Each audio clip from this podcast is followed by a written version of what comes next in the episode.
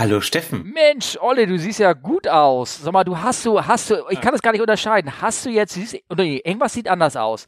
Doch, dann lass mal gucken. Doch, du hast eine Maske auf, oder? Oder nicht? Ich habe äh, Streichhölzer in den Augen und ich habe mich tatsächlich mal so ein bisschen schick Ach, doch keine Maske. Ach so, ich dachte, du hättest irgendwie, um, weil du weißt ja, du, du bist ja, du bist ja Fracht, ne? Ihr habt ja mit den Gästen nichts zu tun. Wir haben ja was mit den Gästen ja. zu tun. Das heißt, wir sind so ein bisschen exponiert und wir müssen uns schützen. Aber ihr müsst euch nicht schützen auf der Arbeit, oder? Ja gut, aber ihr, ihr schützt euch ja, ihr schützt euch ja irgendwie mit einer Cockpit-Tür, dachte ich immer.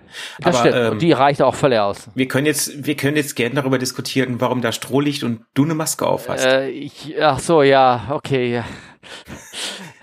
Bam! Und schon wieder am 29.01. sind wir auf dem Index genau, gelandet. Wunderbar. Und Juhu. Äh, ihr wisst ja genau, Leute, damit ist auch das Thema auch schon so nur am Anfang gesetzt, nämlich worum geht es? Um ähm, Corona? Was ist es nicht Corona nicht, was an der Sonne ist und strahlt und ganz schön ist eigentlich? Nee, Corona ist was an der Sonne, was zu trinken ist und dich blau macht. Die, jetzt weiß ich auch das Video, das Bild, was du geschickt hast. Jetzt schnall ich das erst. Corona mit. Okay, ich habe das echt nicht kapiert. Ich habe es echt nicht kapiert. Jetzt, okay. Oh.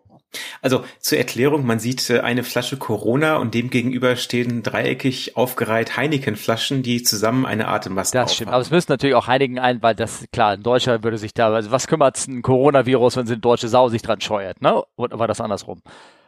Äh, ja, okay, ja. gut, also lassen, lassen wir. Egal. Also wir haben das Thema und wir wissen eigentlich gar nicht, was wir darüber erzählen sollen, außer dass es brandneu in der Presse ist, dass er ganz Europa anscheinend nicht mehr hinfliegt nach China. Ähm, kein Mensch kann das so richtig wissenschaftlich verstehen. Äh, das Be Besondere ist daran irgendwie die zwei Wochen Inkubationszeit, die lange. Ich denke, das ist das Einzige, was alle Leute so ein bisschen Kopf kratzen lässt. Vielleicht so ein bisschen. Das ist meine unfachmännische Diagnose, ähm, aber auf jeden Fall, ja, schauen wir mal.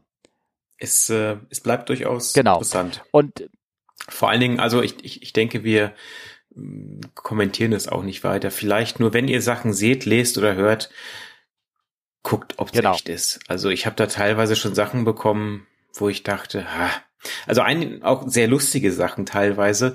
Ähm, ein scheinbar Screenshot von Twitter, von dem Twitter-Account at Corona, welches tatsächlich der offizielle Account des Virus cool. ist, die irgendwie schrieben, stop fucking asking us about this virus.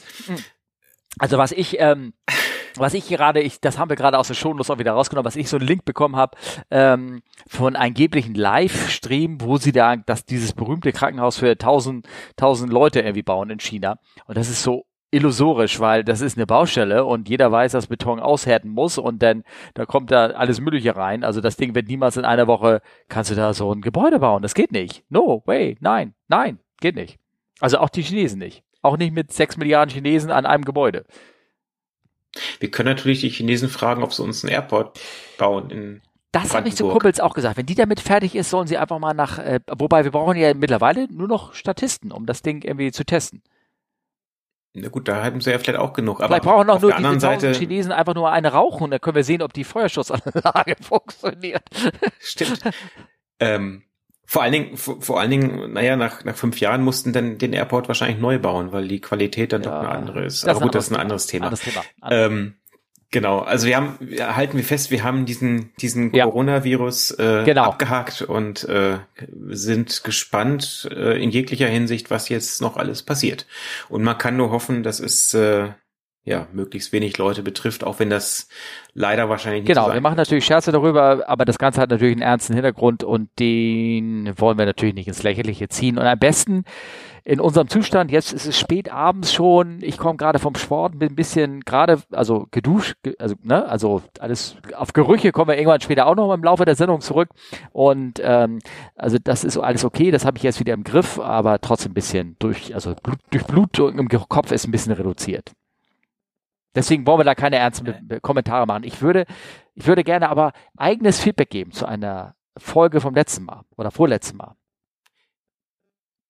Und zwar haben wir doch geredet den, über den, wie hieß es, Backflight, also BE, BEK war die Abkürzung, Fokker 100 Crash, die leider dummerweise ähm, irgendwie versucht haben abzuheben an einem Flughafen, ich weiß gar nicht mehr, wo das war, irgendwo in Russland, ne? Almaty, Almaty genau, war das. Ja, äh, Almaty, ab, versucht haben abzuheben und äh, sind dann, das ist ihnen leider nicht geglückt und dann sind sie, ähm, haben äh, den Start wieder oder sowas wie abgebrochen, irgendwas sind wieder auf die Bahn zurückgeplumpst und sind entlang gerutscht und sind dann leider von aus dem Flughafen raus in den Gebäude reingerutscht und es gab Tote und das ist alles nicht gut.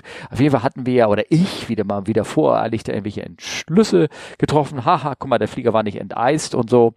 Und jetzt kommen ja schon so Flugschreiberdaten raus, dass da versucht, ich weiß nicht, hast du das mitbekommen eigentlich? Ich habe es nicht weiter verfolgt, nee. muss ich. Also es war so, dass dann auch zum Beispiel der, ähm, dass dann die die die Thrustlever auf Idle gezogen worden sind nach dem ersten Versuch des Abhebens und dass der Kapitän wie gesagt, nee nee, wir machen weiter und hat wieder die Gashebel reingeschoben und so. Also mit anderen Worten, da steckt noch sogar viel mehr dahinter, als wir irgendwie erahnen und ähm, deswegen sollte man manchmal einfach nicht so schnell mit Kommentaren sein das ist immer, wir haben das ja auch, nein, ich habe es telefonisch ja auch mit dem einen Hörer schon diskutiert. Das ist manchmal sehr schwer. Ne? Man reißt sich das zwar manchmal zusammen, gerade wenn man aus der Branche kommt, aber ja, ja, ja. Man muss doch vorsichtig sein. Aber ja, ähm, wir haben noch mehr Feedback bekommen. Genau, von Frank, ne? Ja, und der Frank hat geschrieben, dass, äh, ich lese das mal vor, für euch sicher interessant, der Talk Boeing 737 MAX Automated Crashes vom 36. Chaos Communication Congress. Falls ihr was dazu sagen könnt, wollt, wäre das für uns Hörer von Interesse. Ansonsten weitermachen. Macht Spaß und informativ. Gruß, Frank. Ja, Frank, Dankeschön erstmal. Ähm, ich habe mir den Vortrag schon angesehen, noch nicht ganz zu Ende, muss ich gestehen. Ähm, ich Hast ja, ich habe ihn zu Ende gesehen. Ich habe ja, ihn mir zu Ende angeguckt. Ich, ich wage zu behaupten, ich kann ja auch ein bisschen zumindest mitreden, zumindest was die älteren Modelle angeht. Also jetzt nicht die äh, NG, die Next Generation auch schon gar nicht die Max, weil die bin ich ja nicht geflogen, aber wie dieser Talk ja auch darauf eingeht, dass es äh, letztendlich das Grunddesign der 737 immer noch das alte ist, was 1900 und was, 68 oder irgendwas äh, da angefangen hat, wurde zu bauen und äh, viele Dinge, das ist ja auch ein Kritikpunkt, die alle Leute sagen, dass es halt ähm, ein altes Flugzeug ist, was immer moderner gemacht worden ist mit ganz viel Software. Und äh, das hat er in diesem Talk alles ähm, richtig gut reingebracht. Er hat ähm, manche Sachen ausgelassen, auf jeden Fall, die mir aufgefallen sind.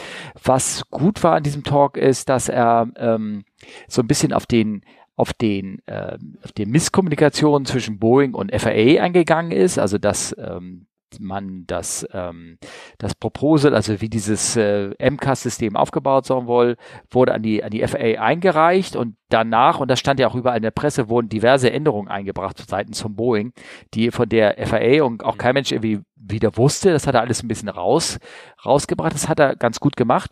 Ähm, er hat ein paar Sachen ausgelassen. Zum Beispiel hat er erwähnt, und das fand ich, fand ich schon ein bisschen bemerkenswert, er hat gesagt, dass dieses MCAS, äh, was die Trimmung angeht, eine größere Autorität hatte, also größere äh, Bandbreite mhm. hatte in seinem Eingrifffverfahren als die normale elektrische Trim, die der Pilot bedient. Also das suggeriert, dass, ähm, mhm. dass äh, der das MCAS kann es ähm, die, die, die Trimmung, also das muss ich jetzt nicht erklären, das haben wir schon viermal, glaube ich, erklärt, dass das, dass die Trimmung ja. von dem mhm. Flugzeug, sagen wir mal, in eine Position gebracht wird, wo der Pilot nicht mehr von alleine elektrischen Flieger raustrimmen kann. Und das ist meiner Meinung nach falsch. Ähm, die Autorität dieses, dieses MCAS und auch der elektrischen Trim ist ist beschränkt, ja, aber auch nur in die eine, in die schlimme Richtung hin. Wenn der, die Trimmung in einer Position ist, wo sie also ein sehr, sehr ungünstig ist, nämlich mal als Beispiel maximal Nose up, wie es ja das der kritische Punkt war hier in dem Fall, dann kann der Pilot sie zwar nicht elektrisch dorthin bringen, mit der elektrischen Trimmung, das MCAS kann sie weiter dahin bringen, aber auch nicht bis zum kompletten Stopp, aber selbst wenn die Trimmung da ist, kann der Pilot sie elektrisch da wieder rausbringen. Also in die Richtung zurück, zur guten Seite hin sozusagen, funktioniert es elektrisch immer. Und das hat er zum Beispiel so ein bisschen ausgelassen. Also das, äh, das, das stützt natürlich seine These, dass das alles böse war von Boeing. Ähm, aber das ist so ein kleines Detail, was ich finde, das könnte man schon erwähnen. Ne? Ja, ja, das stimmt wohl. Und er hat so ein paar, ja, davon hat ein paar andere Sachen ausgelassen, aber ansonsten, es war eigentlich ein guter Talk, kann ich sagen. Es war, war gut. Ja. Ja. Gut, ich meine, dazu kommt natürlich, dass der, ähm, ach, ich habe den Namen von dem vergessen, ähm, dass der, ähm, auch jetzt beruflich kein Pilot ist, ne? muss man natürlich auch ja, noch äh, genau, dazu ja. sagen. Das heißt, Systemkenntnis, ja, auf jeden Fall vorhanden, aber ist natürlich noch was anderes, wenn man dann selber so ein Ding auch genau, mal geflogen genau. hat. Ne? Klar, logisch, logisch. Ja. Von daher. Ja. Er hat natürlich da so ein bisschen ähm, äh, das, äh, also ich wurde von diesen, auf diesen Talk wurden wir von mehreren darauf hingewiesen, nicht nur von Frank, sondern auch von Lars. Ähm, und ja. der hat auch nochmal einen Hinweis auf diese Kobalt-Batterie gebracht, die in dem Talk auch erwähnt wird, von der 787 dass die ja auch so ähm, zu einem Grounding der 787 damals ähm, ähm, ja, äh, sozusagen ähm, gebracht hat, weil sie die Ansteuerung, die, die ne, das, aber das glaube ich hinlänglich bekannt. Also auch da weiß ich aber nicht, was ich dazu sagen soll. Also man hat das Problem jetzt einigermaßen gelöst, aber irgendwie natürlich auf eine sehr amerikanische Weise. Man hat es, man hat es einfach äh, contained sozusagen das Problem. Das ist, ne? Ja. Und es ist, ja. glaube ich, auch seitdem genau. ist dieses Problem aber auch nicht mehr aufgetreten. Ja. Nicht, dass ja. ich wüsste, nee. Aber ja. ja. Interessant finde ich das eins, dass jetzt man, dass die FAA, weil die so pisst sind wahrscheinlich, dass sie, dass sie da in diese Ecke gebracht worden sind und alle denken, ihr, ihr könnt das hier nicht mehr kontrollieren, dass sie ganz alte Fälle aufrollen. Unter anderem ähm, den alten Fall von der, äh, von der 737 Crash äh, Türkisch Amsterdam, der ist, glaube ich, vor 15 Jahren oder sowas gewesen. Ähm, mm. Auch da ja. ist es so ein, so ein Single-Sensor-Problem, dass ein Single-Sensor ein, die Autothrottle beeinflusst hat und, ähm, mm. und zu einem Systemverhalten geführt hat, das zumindest zu diesem Crash beigetragen hat.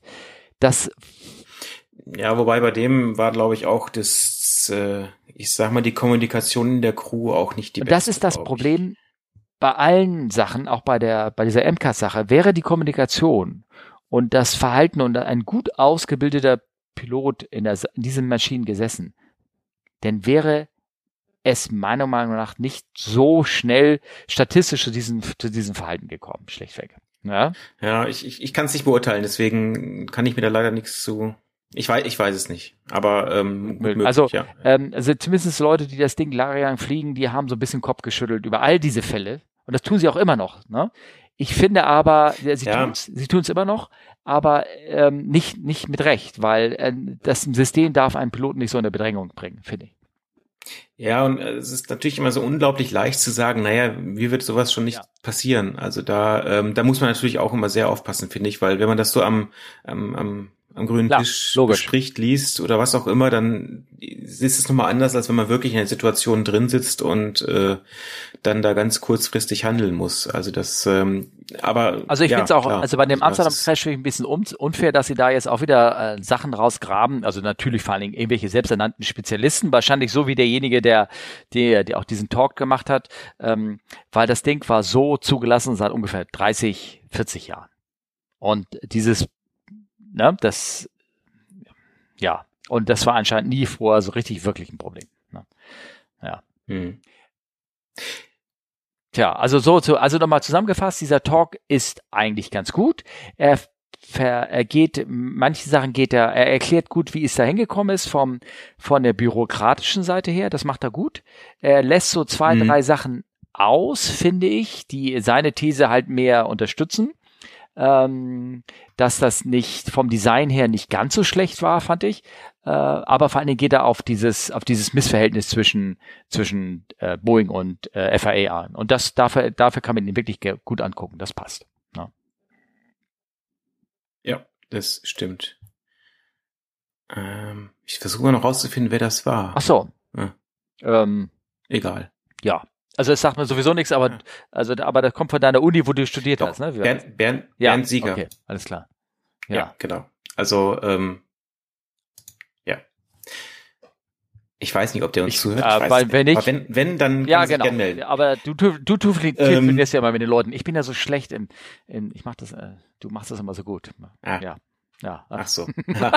dann äh, lese ich mal lieber die okay, nächste Frage alles klar, von Jörg vor. Genau, nächste Frage. Zwei Fragen, die mich rund um die Fliegerei beschäftigen. Einmal, ähm, welches Druckprofil wird in der Passagierfliegerei in der Kabine über einen Flug gefahren? Wird gleich nach dem Schließen der Türen der Kabinenreisedruck erzeugt und gehalten bis zum Druckausgleich kurz vor dem erneuten Öffnen oder ändert sich dieser, in Klammern vor allem bei Start und Landung, dynamisch. Ist das im Frachtverkehr ähnlich oder gibt es da Unterschiede in, in Abhängigkeit der Fracht? Ja, Jörg, ich fange mal gleich an. Ähm, ja, es gibt natürlich ein Druckprofil, aber ähm, das Ganze ist so, ähm, man muss ja immer berücksichtigen, wenn jetzt irgendwas wäre, dass man am Boden noch die Türen aufbekommt. Das heißt, ähm, bei einigen Flugzeugen ist erst während des Startvorgangs, während des Startlaufs ab einer geschwinden Geschwindigkeit wird der Druck erst, sage ich mal, angepasst. Und dann äh, läuft der so langsam mit quasi. Das heißt, äh, im Reiseflug sind wir irgendwo bei 2000 irgendwas Höhenmeter und ja, ungefähr beim Sinkflug geht der Druck dann auch wieder, also steigt der Druck, geht die Druckhöhe runter ähm, auf den ja, Druck des Zielflughafens. Ist das so einigermaßen gut ja, erklärt? Genau. Ich denke, ne? Also je nach, ähm, je nach äh, Flugzeugtyp, äh, Bauart, Alter äh, wird das manuell von den Piloten gesteuert oder halt über das FMS ähm, ähm, äh, praktisch das Druckprofil gesteuert. Das heißt, modernere Flieger, die wissen, wo du hinfliegst und die wissen, dass Kathmandu deutlich höher liegt als, ähm, sagen wir mal, Karachi, wo du gestartet bist. Und äh, deswegen, äh, ja, ich sage das so, weil ich das früher geflogen bin, Karachi, Kathmandu. Und, äh, mh, und ähm, äh, deswegen äh, wird natürlich zum Landeanflug die Kabine jetzt nicht wieder auf äh, Meereshöhe runtergefahren. Nicht, dass du dann die Tür nicht aufkriegst, weil da äh, größerer Druck drin ist als äh, in Kathmandu als Beispiel. Und es, es gab ja auch mal einen Zwischenfall, ne, wo ein Feuer in einem ja. Flugzeug war und sie haben die äh, haben die Tür nicht aufbekommen. Genau, ne? genau, war das war ähm, hm, ich glaube, es war ein Sau, es ist ein Saudi, das war eine Eltern 11 und das ist auch schon schon lange her. Ähm, also ich, die alte 37, die ich geflogen bin, da wurde es tatsächlich, ähm, da war das da dasselbe Modul aus Kommunitätsgründen noch eingebaut, was damals eingebaut war. Da hast du also in der Tat äh, auf deinen Flugplan geguckt, hast die Cabin Altitude eingedreht, die du später fliegen wirst. Äh, wenn du sie nicht erreicht hast, ähm, musstest du sie resetten und du hast vorm Start, also mit Anlass der Triebwerke den Flight Ground Switch umgeschaltet und dann wurde die Kabine pre-pressurized auf so 0,2 PSI oder was ist das? Wir reden ja PSI in, beim Druck, ne? Ähm, ja. Und dieses ja. wird übrigens gemacht, damit du keine, beim Start keine Pressure Pumps kriegst beim Abheben, weil sonst, wenn du abhebst, durch das Druckprofil, durch die, durch äh, den äh, Ground-Effekt etc. würdest du so wie, wie so ein Zug, der so einen Tunnel reinfährt, ja? Ich wollte gerade sagen, wie, wie im EC genau, der Genau, und das zu vermeiden, muss ja. der Flieger so ein bisschen pre-pressurized sein, aber das ist immer noch gut genug, um die Türen aufzukriegen.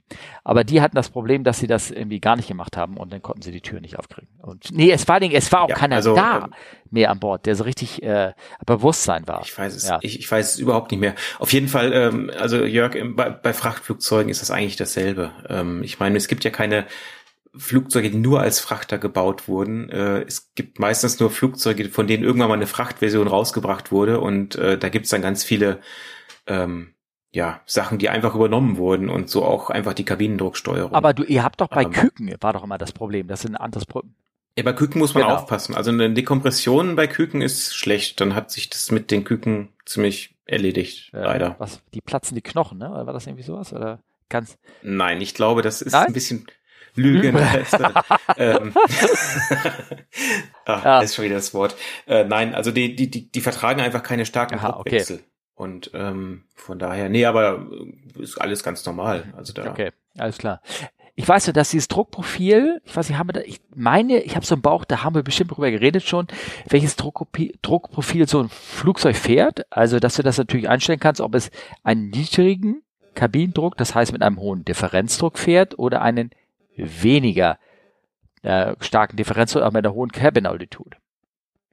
Ja, tatsächlich, bei uns kann man es so. gar nicht einstellen. Das ist jetzt nicht nee, nee, frachterspezifisch, das, sondern ist einfach Triple Z. Genau, das ist aber Profil, das kannst, also ich sag mal so, bei, bei der alten 37, die ich geflogen bin, hättest du es machen können. Ne? Da konntest du also ganz bewusst einflussen, wenn du es denn wolltest, dass du, dass du die Kabine sagen wir mal, bis einer gewissen Höhe gar nicht, äh, bis, konntest du bis 20.000 Fuß fliegen und du hast kein, der, der, der Flieger hat keinen Druck, ähm, du hast keinen Unterschied gemerkt, ne?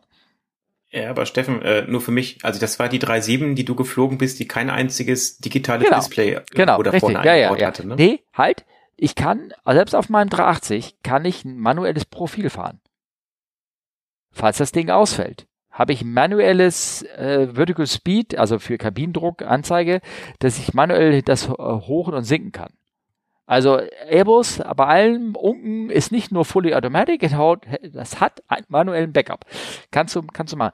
Nein, aber ich weiß deshalb ganz konkret, ähm, also unter äh, manuellen Backup von der Kabinendruckregelung hätte ich mir jetzt eine große Luftpumpe vorgestellt, wo dann so, so Pumpen. Genau. Egal. Und alle und die ganzen müssen Erbsen essen, ich weiß. Nein. Ähm, ähm, ich, nein, ich habe mich ganz konkret mit einem unterhalten, da ging es, also die Geschichte geht noch weiter zurück, das ging, ich bin ja bei, bei Newsgroups aktiv und da hat einer den, den Vorschlag gemacht, da hat er sich auf, ausgerechnet, dass ja Luft was wiegt. Und wenn du den Flug, wenn du den Flieger mehr mit Druck aufschlägst, also das war denn bei so einem 380, ob du das Ding mit 7000 Fuß Kabinendruckhöhe oder mit 8000 Fuß Kabinendruckhöhe fährst, dass du dann ja 100 oder 200 Kilo Luft mehr im Flieger hast, die du ja transportieren musst und dass es mehr Sprit kostet und ob man da nicht Sprit sparen könnte und sowas. Also es war, es war eine sehr interessante Diskussion. Ich fand sie sehr stimulierend, also war ganz, ganz nett. Und letztendlich habe ich mich dann nochmal schlau gemacht und ähm, das äh, klar, also du könntest damit Sprit sparen, wenn du die mit hohen Kabinendruck fährst, niedrigen Differenzdruck, hast du weniger Gewicht in der, Lo äh, in der Kabine, die du nicht wegen der Geschwindigkeit transportieren musst, weil du die musst nicht hochheben oder nicht tragen. Die Tragfläche müssen die ja nicht, die Luft müssen ja nicht, du musst ja trotzdem die Luft tragen sozusagen im, im Flieger. Ja, kannst du mir folgen?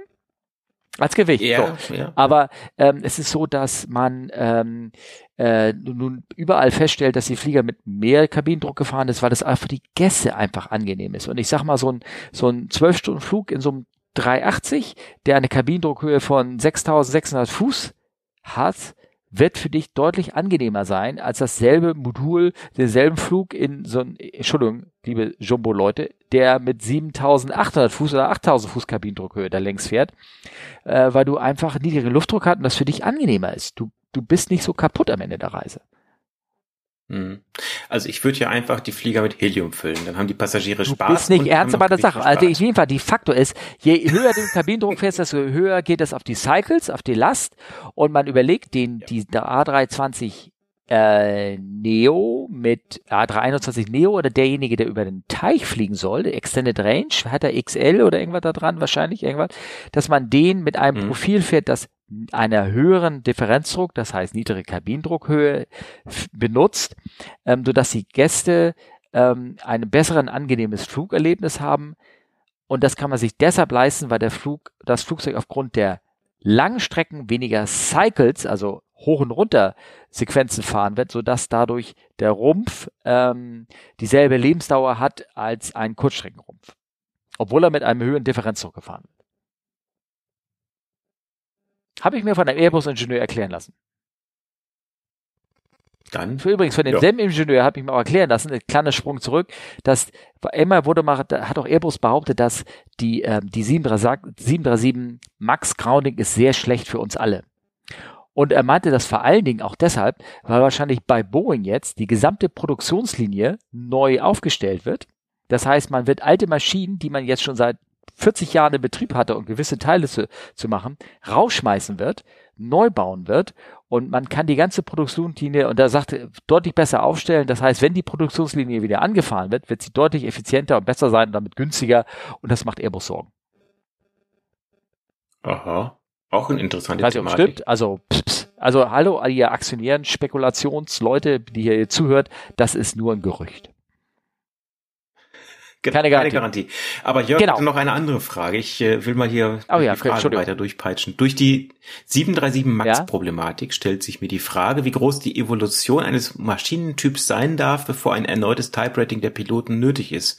Bei der Zulassung scheint Boeing das möglichst weit ausgereizt zu haben, was dann nach meinem Verständnis schief ging. Ja. Kann man so, kann man. Wirklich, ja. Also ich meine, Airbus wollte ja ganz ursprünglich ja auch mal ein Type-Rating für alle Muster, ne? So ganz, ganz früher ja. war das doch mal so deren genau. Ansinnen. Und ne? ähm, also hier schief ging nicht, ich glaube, ich glaube, sie wollten vor allen Dingen Training sparen. Also sie, da sind ja schon Unterschiede. Ja.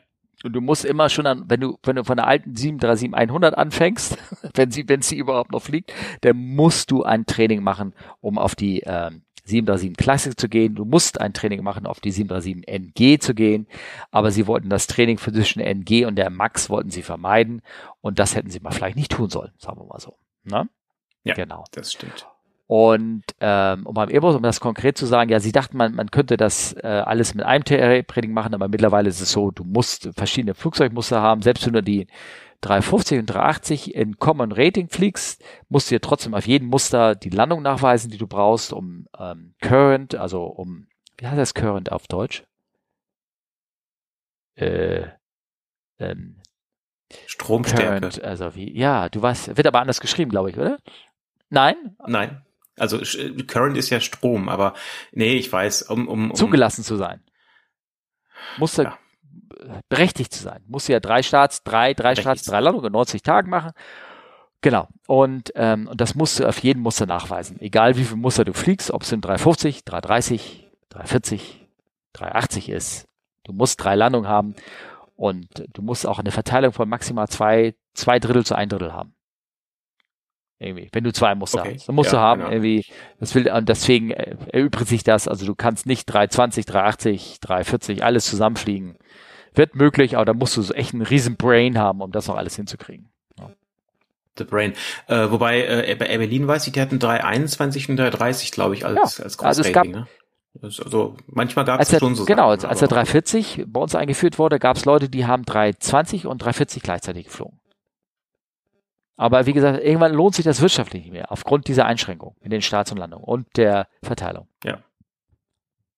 Genau.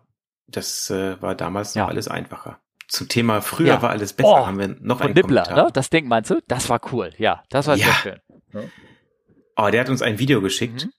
über das, über die Reservierungssysteme in den 60ern.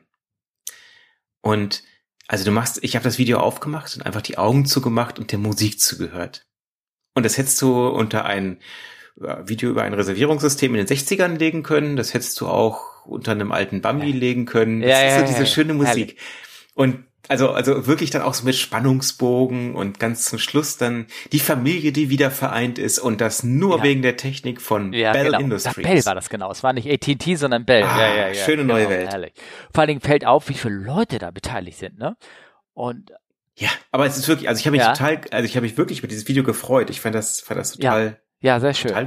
Ähm, es ist aber auch, ähm, ich habe da noch so ein kleines Ding ähm, rangeführt, dass diese, diese, diese Systeme ja auch wirklich teilweise wirklich alt sind und auch alte Strukturen haben. Also ich habe mal so einen Link noch reingefügt für die SITA-Netze. Das war ja ähm, ein alter Hersteller, der oder eine Firma, die gibt's immer noch, die die ersten weltüberspannenden ja. Telegraphnetze hergestellt hat. Also da, wie wenn einer eine, eine Reise in Bombay bucht, die von London nach New York geht, ähm, in den 50ern, wie das denn damals bewerkstelligt wurde, dass das dort auch rechtzeitig ankommt, wie du diese ganzen Aircraft Movement Message rausgeben konntest, also wie der Flugzeug abgeflogen ist, was es da alles gibt über dieses Telex-System und dass es halt sehr, sehr alt ist und wie das basiert immer noch auf einem und das ist ja das, was uns Piloten ja auch ankotzt, auf diesen ähm, äh, Schriftsatz von 1928 mit wie nur 20 Buchstaben, 24 Buchstaben, alle groß.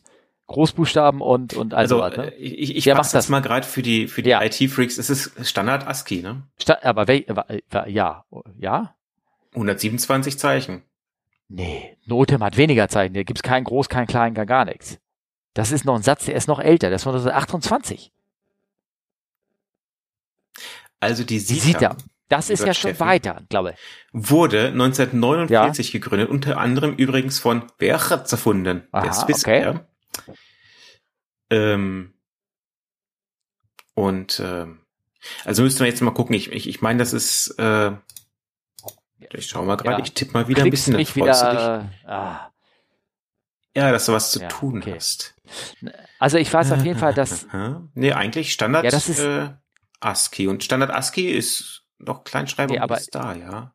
Keine ein, Ahnung, Notam, jeden ein Fall. Notam ähm, ist nicht groß-klein. Ein Notam ist immer groß geschrieben. Die Dinger sind nämlich noch älter. Das ist ja. Das ist deswegen groß geschrieben, dass quasi alles wie. Nee. Ne, du kennst es ja in der, in der, in der Kommunikation, groß geschrieben heißt ja schreien, ne?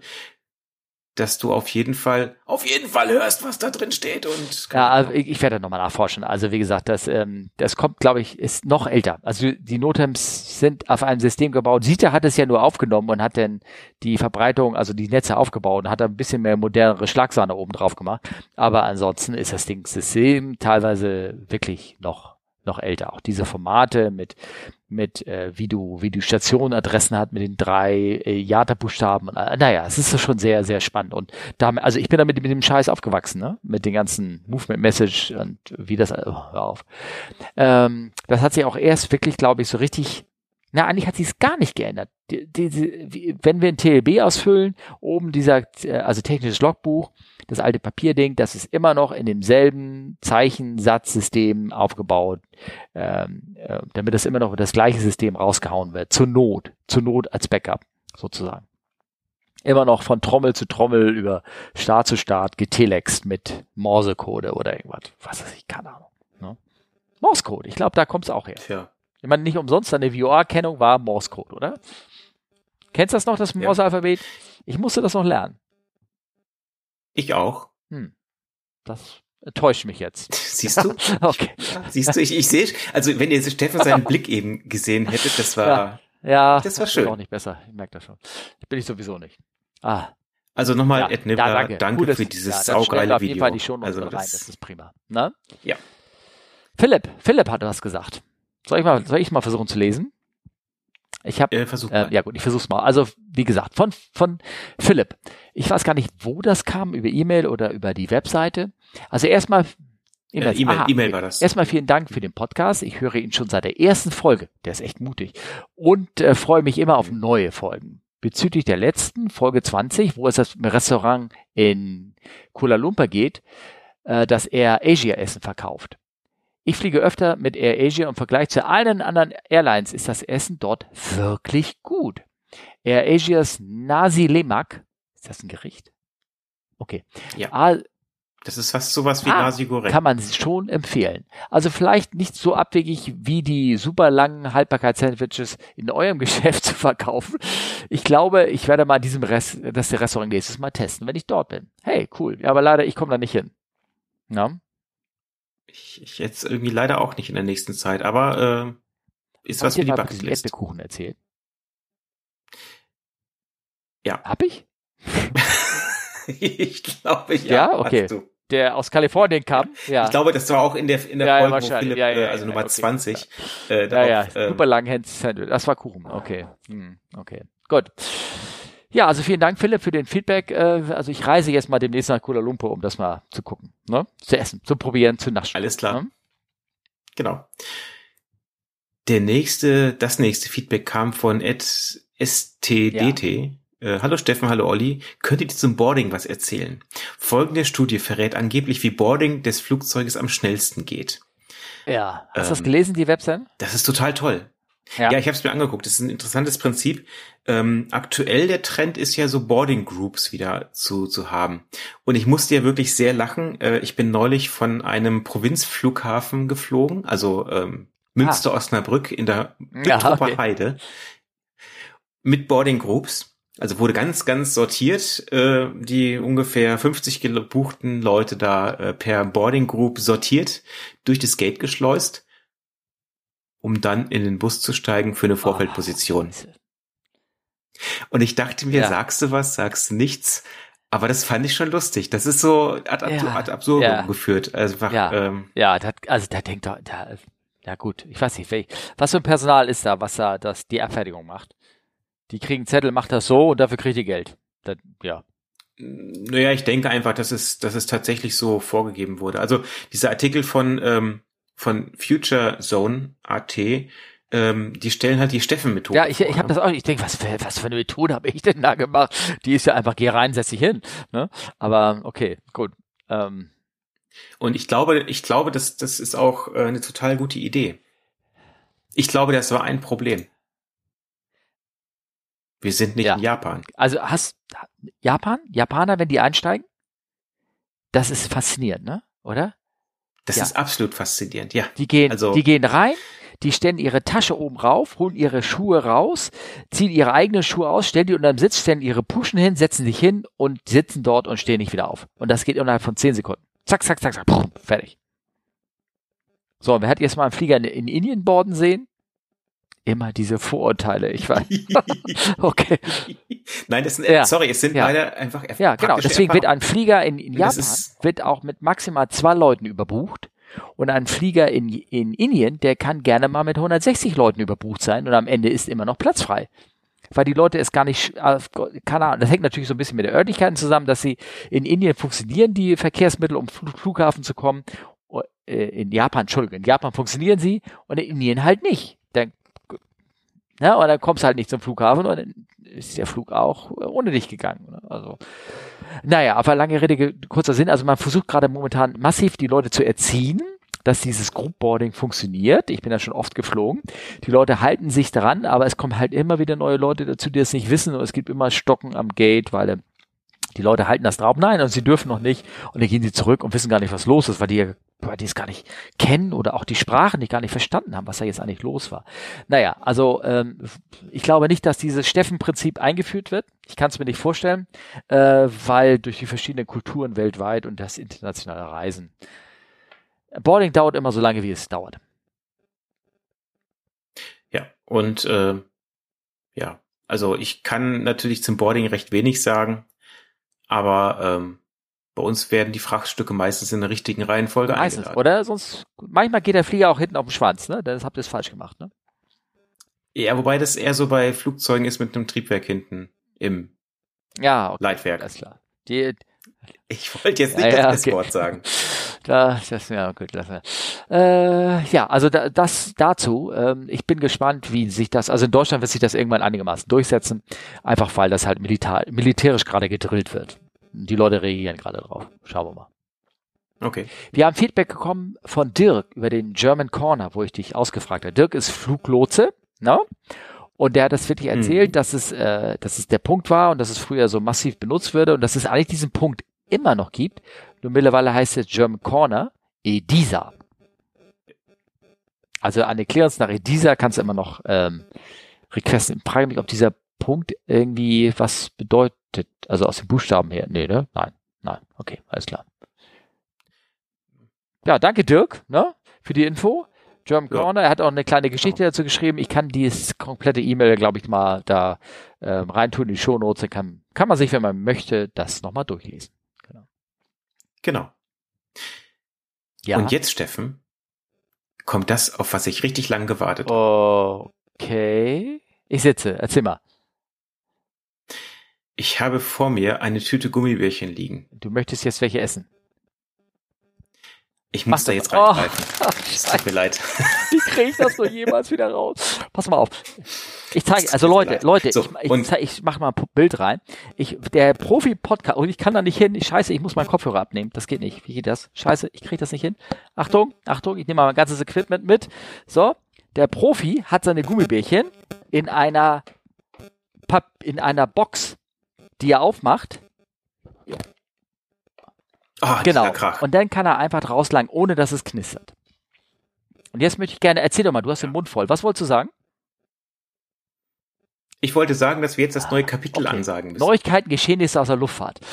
Äh, das ist so das genau. der Oberbegriff. Ich habe hier ähm, selbst gesehen und dann auch nachgefragt worden. Also ich habe selber ein, ein, ein Bild gesehen von irgendeinem, ja, keine Ahnung, irgendwas, äh, eine, eine Newsfeed von einer Seite, die hat ähm, ein Bild von Ethiopian Airlines äh, geschickt, die ähm, und da sind nach und nach immer mehr Details rausgekommen, die äh, in einem Flughafen in Dire oder Dire Dava angeflogen sind am 9. Januar Ganz besonderes Datum ist das für mich, aber das erzähle ich jetzt nicht öffentlich. Ähm, in einem Anflug in einem Grashopper oder wie nennt man das? Heuschrecken. Heuschrecken. Gra, gra, Grashüpfer oder Heuschrecken, ja. Manchmal ja, ist so ein. The life can be so simple. Ähm, äh, geschlagen sind und den durch das das so so der Flieger zugeklebt worden sind, dass sie nicht mehr aus den Scheiben gucken konnten. Und dann, also zuerst hieß es, sie haben zwei Einflüge probiert und sind dann weitergeflogen nach Addis. Und sie sind also mit anderen Worten diverted. Danach kamen so Details daraus, dass sie zwischen den Anflügen ihre Cockpitscheibe von außen sauber gemacht haben. Und ist die Frage, geht das? Jetzt kommst du. Also ähm, das eine Foto, das sieht schon so ein bisschen nach sauber hm. gewischt aus. Ne? Ähm, also ja, ich weiß, bei uns kann man tatsächlich die, die das Fenster aufmachen, mhm. äh, um halt Rauch rauszubekommen, ne, wenn es mal so richtig brennt. Genau. Ob das jetzt da wirklich unbedingt immer dann hilfreich ist, aber man kann es zumindest auf jeden Fall aufmachen. Und ich glaube, es wird dann ganz schön zugig. Genau, es wird von den Schweinebacken laut. Ähm, also, ich habe mich Folgendes gewundert. Also da stand in dieser, steht auch drinne in der ähm, ähm, ähm, hier sag mal, in einem, einem Fall, äh, äh Quatsch, bei Aviation Herald steht drin, dass sie auf 8000 Fuß geflogen sind, dann das Fenster geöffnet haben. Da habe ich mich so ein bisschen gewundert, wieso steigen die so hoch? Bis ich dann nachgeguckt habe, dass der Flugplatz, Flugplatz fast 4000 Fuß hoch ist. Also die sind also gar nicht so hoch über Grund gestiegen. Es gibt mehrere Videos davon. Es gibt auch eine Checkliste, äh, wenn bei der 737 sich das Fenster aus Versehen öffnet was passieren kann, wenn man das nicht richtig geschlossen hat. Dann kann es sein, dass es aus Versehen aufspringt. Dafür gibt's Training-Videos, die werde ich äh, auch reinstellen in die Shownotes, die habe ich hier verlinkt. Manche richtig schön mit Musik drinne. Wie die Tür wieder zu, wie das Fenster zukriegst, du musst nämlich sehr langsam fliegen, damit du es gegen den Luftdruck aufkriegen kannst. Ähm, einer von Twitter, ein Ed Wolfel, hatte Bedenken und sagte, oh, wenn das passiert, wird man da nicht rausgesaugt und hat ähm, ein, ein eine Referenz zu einem British Airways Flug, ein Klassiker des, der, der Unfallgeschichte gebracht, nämlich Flug 5390 mit einer Buck 111, wo die vordere Cockpitscheibe rausgeflogen ist. Also da ist vorne die, die Cockpitscheibe mhm. nach vorne raus durch den Luftdruck und der nach hinten weg. Und der Kapitän, der leider nicht so richtig angeschnallt war, wurde fast rausgesaugt, hing da vorne, wurde von den, von der, von der Co-Piloten der Stewardess festgehalten und wurde wieder rei halb reingezogen und dann, also ist alles glimpflich ausgegangen, wo es gab ordentlich Verletzte, also er war ordentlich verletzt dabei. So, also lange Rede, kurzer Sinn. Man kann das Fenster im Flugzeug äh, im Flug aufmachen. Wie du schon sagtest, es gibt Verfahren dafür für Smoke Removal.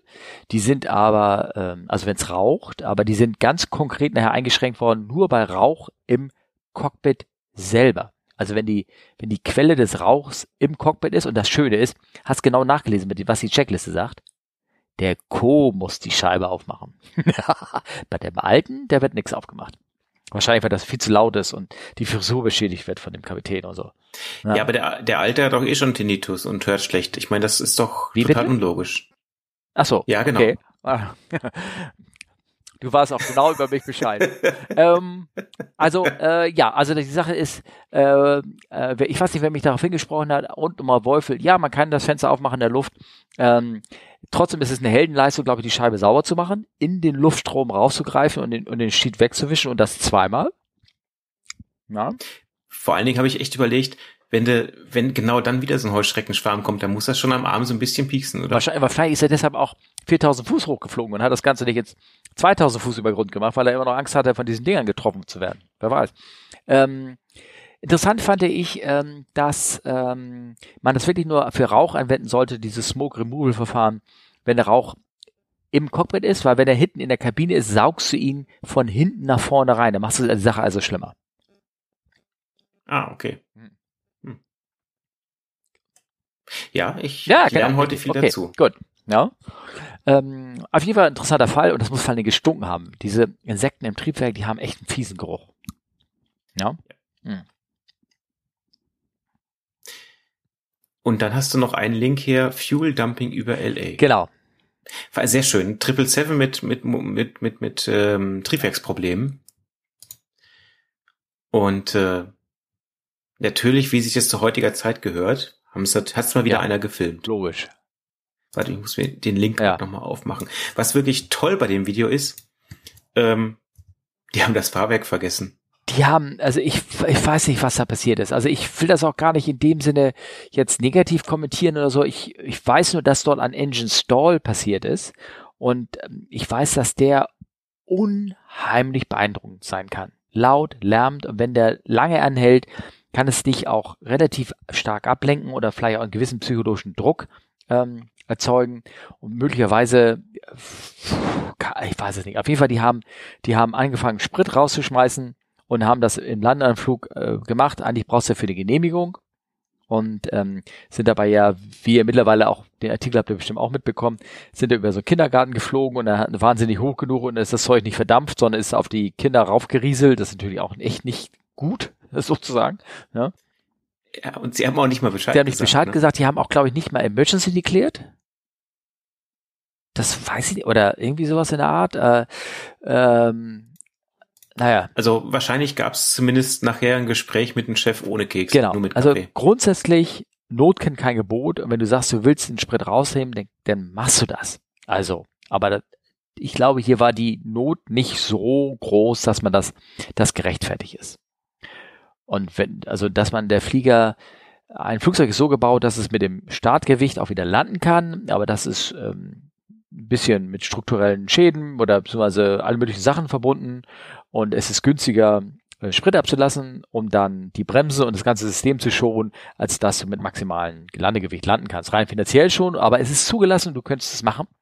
Äh, du wirst nur den Flieger hinterher wiederverwenden, deswegen gibt's halt dort Einschränkungen. Und ähm, ähm, deswegen, also es ist, selbst einmotorig ist eigentlich keine Not, da nicht irgendwo hinzufliegen, Sprit abzulassen und dann wieder zurückzukehren. Es sei denn, etwas hat dich sehr stark bedroht als Flugzeugführer. Und vielleicht war das dieser, dieses Triebwerk, was immer noch Probleme bereitet hat. Wer weiß. Keine Ahnung. Wir wissen es nicht. Da kommt, auch da kommt irgendwann eine Geschichte raus dazu. Ich habe dazu aber nochmal ähm, einen Fall darauf geschlagen, und zwar ein Incident von einer, einer Atlas Air 7 4, äh, in Chicago. Die hat am 2. Januar hat die einen Triebwerk ausgeschaltet gehabt. Ähm, auch Grund, weil das irgendwas kaputt war. Und die haben gesagt, ah, wir haben einen Triebwerk ausgeschaltet mhm. und, und der, der Fluglotse hat gesagt, Dio declare emergency. Nö, wieso? Warum? Weil, wenn du an der viermotorigen ein Triebwerk ausschaltest, und das wird auch bei uns so gehandhabt, es ist erstmal kein Mayday. Es ist keine Emergency. Weil du hast genügend Redundanz, du hast ähm, Du bist nicht in dem Sinne großartig gefährdet. Ähm, je nachdem, welche Flugphase das passiert, kannst du aber sogar die Reise fortsetzen. Und mhm. deswegen ja. ähm, ähm, haben die, hat, da steht im Bericht eine ATC declared emergency for them, also intern praktisch, um den Flug priorisiert praktisch formal abfertigen zu können. Aber eigentlich wäre das auch gar nicht notwendig gewesen. Also nur für Leute, Notlandung, da gibt man den Begriff, ah, Flieger hat Notlandung gemacht wenn so eine 4-Mod ein Triebwerk ausschaltet, ist das noch nicht mal noch nicht mal von der vom Procedure her eine eine Notlandung. Die die die die klären die äh, die, die sagen noch nicht mal Luftnotlage, machen sie noch nicht mal, muss man auch nicht, wenn alles alles im grünen grünen Bereich ist. Nö. Na? Ich bin gerade irritiert bei den den Kommentaren dazu. Da diskutieren die dann über die Bahncard? Über die Bahncard?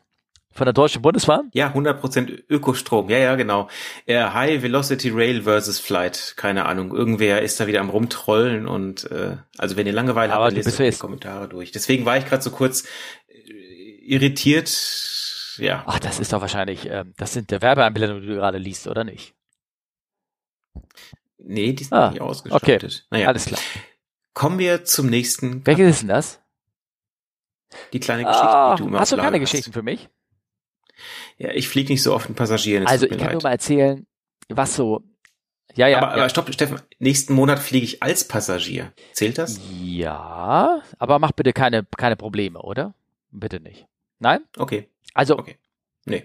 Ich, mein letzter Flug, vielleicht habt ihr das mitverfolgt, wer ist, ich hatte ja das große Glück, äh, nach Bangkok zu fliegen. Ich hatte eine, einen Umlauf, der ging nach Bangkok und das ist was ganz Besonderes. Ähm, also in dem Sinne, weil mein Muster wird dazu nur vier Monate im Jahr eingesetzt und wenn das bekommt man, weil das viele Leute hinwollen von unserer kleinen Gruppe, bekommst du das auch nur einmal in diesen vier Monaten. Deswegen ist es schon was Besonderes. Und ähm, wir schon beim Losrollen hieß es dann, und das schließt so ein bisschen den Kreis auch wieder zu, ähm, zu unserem Anfangsthema. Ähm, als wir nämlich losgerollt sind, sagten Kollegen auf einmal, hinten in der Toilette riecht es elektrisch. Oh. Du bist natürlich ganz sensibel mhm. und so und guckst erstmal und dann ist ähm, die äh, das ist nach hinten gegangen, hat gerochen und sagte, es riecht hier, ja, aber es riecht nach einem chemischen Reiniger, es riecht nicht elektrisch. Und dann haben wir überlegt, machen wir das, machen wir das. Und dann sind wir auf jeden Fall losgeflogen, weil es waren keine Indikationen, dass es irgendwie elektrisch irgendwie, irgendwie riechen sollte. Und dann bin ich aber trotzdem mal im Flug dann, äh, Pause, ich hatte die erste Pause, bin ich hingegangen, habe da auch die Nase nochmal in das Klo reingehalten. Ne? Und es ist mhm. alles bestätigt. Also eine hatte gesagt, es riecht elektrisch und die anderen haben gesagt, nee, es riecht irgendwie nach, nach einem Reiniger. Und das war auch ein Reiniger, wie wir nachher später herausgefunden hatte. Und zwar äh, war an diesem Flugzeug, der Flug war eine Woche vor, also nicht eine Woche vor, sondern die, die, meine Geschichte ist ja auch schon jetzt äh, eine Woche her, der waren, äh, äh, gab es äh, Krankheitsfälle an Bord, mal wieder hier nicht Corona, aber irgendwie was anderes und der gesamte Flieger wurde desinfiziert, komplett. Und das war der Geruch, ah, der noch okay. in der Toilette hängen blieb. Ja? So, das schließt sich der Kreis überhaupt Gerüche in der Kabine. Da gibt's Geschichten, das kennst du gar nicht sowas, ne? Nee, ich, es reicht mir eigentlich auf dem Frachter im Steigflug und Gase entweichen aus allen möglichen Öffnungen. Ja, äh, bei Tieren vor allen Dingen meinst du, ne? Wenn du Schweine transportierst, oder? Oder redest du nicht von einem äh Versuchst du jetzt für mich den Bogen zu spannen? Nein, nicht die Tiere. Oh, nein. Also äh, der Flug und mich, mich hat äh, auf Twitter vor, äh, vorgestern jemand auch nochmal wegen Fumes angesprochen. Fumes und Gerüche, das ist ja das Thema so mit Öldämpfen und so, da sind wir eigentlich sehr, sehr, sehr sensibel. Und auf einem letzten Flug, den Flug davor, flogen wir nach Los Angeles und wir waren so über Grönland, das ist so in the middle of FF Nowhere, wo nichts ist, kommt auf einmal Kollegin, klingelt und sagt, hier riecht's hinten. So, nach alten Socken. Wir so, oh scheiße alte Socken, das ist das, das Thema Öldämpfe, ne? Die riechen nach alten Socken. Wir, wir riechen nach alten Socken. Wo denn genau? Ja, und zwar, also hier unten in der Toilette und auch in der anderen Toilette und ähm, und auch die anderen Kollegen riechen das, ne? Und das riecht irgendwie auch oben. Oh, ich sag, okay, aber nur hinten? Nur hinten. Ich sag, ah, das ist ein bisschen ungewöhnlich. Also das, das ist nur so im Eintopf halt. Normalerweise würde sich das im ganzen, ganzen Flieger irgendwie bemerkbar machen. Ich sag, guck doch mal nach, ne? Und wir fingen also an zu gucken, okay, wenn es ernst wird, wo sind die Flughäfen und das ganze Programm, was man da so macht, das machst du natürlich permanent, aber jetzt machst du es nochmal ganz intensiver und wir waren also ordentlich am gucken und dann klingelt das drei Minuten später, wir haben es gefunden, das Problem. Was denn? Ein Kind hatte in die Toilette leider nicht die, in die Schüssel gekackt, sondern genau dummerweise daneben. Und der ganze Geruch hat sich, das ist mein Wort, das war, das war Kinderscheiße.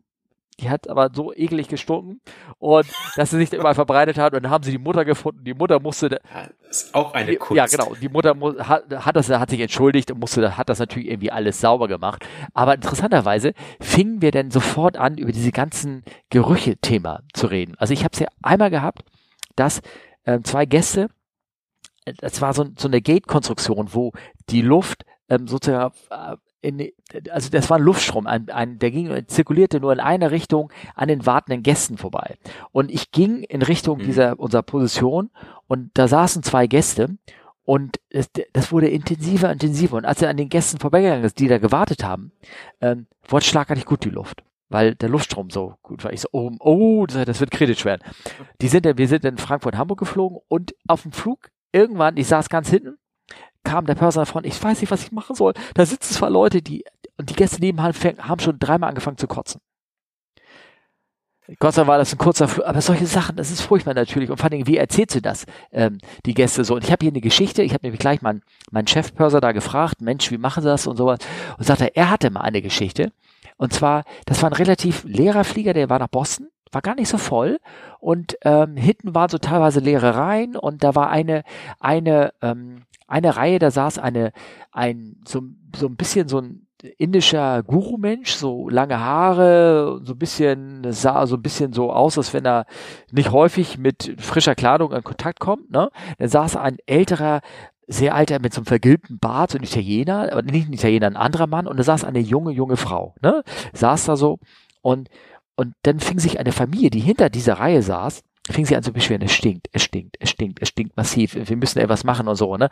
Und er so, oh Gott, oh Gott, oh Gott, und dann ging er hin, hat diese Familie umgesetzt, irgendwie fünf Reihen nach weiter nach hinten, und sagte, Gott sei Dank war das Problem gelöst, aber es hörte ja nicht auf. Es hörte nicht auf. Und irgendwann, wie machst du das? Dann gibst du hin, hier, ich habe ja Erfrischungstücher für Sie, möchten Sie mal ausprobieren? du, wie willst du es den Leuten irgendwie so ein bisschen erzählen, ne? Und dann kam irgendwann der, dieser ältere Herr, der so mit diesem vergilbten Bart, der so ein bisschen, aber den hat er auch diese Tücher angeboten und so und er so, nee, ist alles okay, aber ich finde schon, dass es in meiner Reihe riecht, ne? Und dachte sie, oh scheiße, das ist ja gar nicht. Dann haben sie den Inder irgendwie die Tücher gegeben, der, der wusste von gar nichts, dem war alles okay und der, der war auch, da war auch alles, alles in Ordnung. Und dann haben sie, es war tatsächlich die junge Frau. Und es war sie nicht persönlich, sondern sie hatte eine nicht komplett gegerbte Ledertasche mit. Sie hatte also irgendwie so eine Ledertasche, die oh. war nicht richtig gegerbt und die hat gestunken und damit hat, und das hat sie dann selber auch gemerkt, als sie die oben rausgeholt hat, und ihre gesamten Kleidung hat, sie, die, also die, was sie das in den Augen gezogen hat, das heißt, sie stank komplett nach dieser Leder und das war echt furchtbar.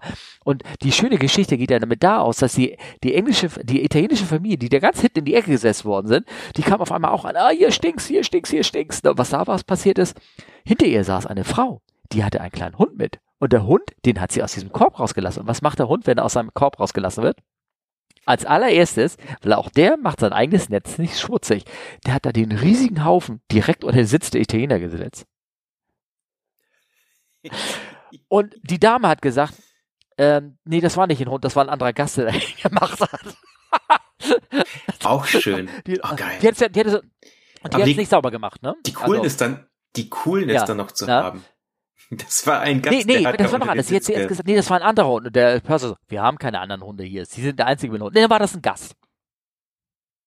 Also die hat es nicht weggemacht. Die hat es nicht weggemacht. Schön. Die Dame. Das, die war sich zu fein, ja. ihre, ihre Kackbrödel rauszuholen und das wegzumachen. Naja, also solche Geschichten mit Gerüche und er sagt, er wurde auch, äh, äh, auch schon als Rassist beschimpft, weil er ist so oft so, dass klar, dann ist da ein Pärchen oder irgendwas, die, die haben einen Körpergeruch oder irgendwas oder haben die, die Dusche von ihrem Trekkingurlaub lange nicht mehr gesehen und oftmals sind das dann auch äh, Leute anderer Nationen. Sagt er, er musste sich schon als Rassist beschimpfen lassen, weil er das angesprochen hat. Ne? Ja, aber was lernen wir daraus? Wenn man also an Bord eines Flugzeuges sitzt und spontan äh, Erfrischungstücher als einziger angeboten bekommt. Genau. Oder immer kleine Flasche Parfüm mit haben, die man diskret in Richtung Nachbarn äh, sprühen kann. Auch eine Oder, schöne Idee. Mensch, das mache ich das nächste Mal. Da wir ja sowieso demnächst alle mit Masken wieder reisen, ist das okay. Nimm mal so eine Maske und dann ist die Geschichte auch okay, oder? Ja. Ach, perfekt. Sehr schön. Damit klappt mir die Sache zusammen, oder? Also mit anderen ja, Leuten, Masken, ich, ähm, das mit den Viren, das ist nur eine Erfindung. In Wirklichkeit geht es nur um eure Ausdünstung bei 6000 PSI Luftdruck und der Höhe und oh, überhaupt. Schnell, ja. schnell den, schnell genau. den okay, Aluhut aufsetzen. Klar.